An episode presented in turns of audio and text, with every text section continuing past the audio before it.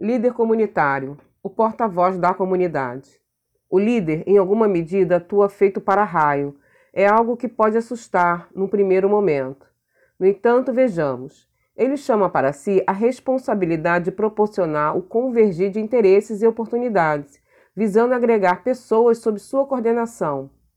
Líder não é um ser sem raízes ou desprovido de materialidade física e emocional. Por mais que ainda não se perceba este binômio, forma e mantém o seu afeito a liderar. O indivíduo com capacidade move-se e move sua comunidade com e por ideias coletivas, alheias ou próprias, mas com inteligência da soma dos saberes, os mais diversos em condições de pertencimento.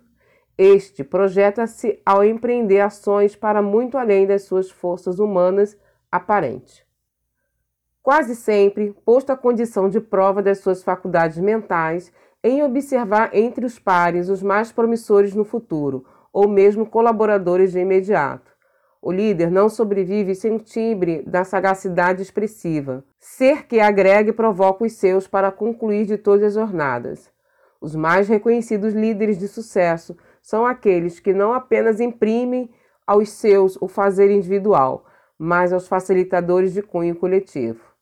Por fim, o líder nada mais se mostra do que um instrumento de utilidade pública na condução e realização dos interesses que dignificam os seus. Autor do texto, Severino Honorato, diretor cultural do Núcleo Rotário de Desenvolvimento Comunitário da Marcílio Dias. Matéria publicada no informativo São Cristóvão News de maio.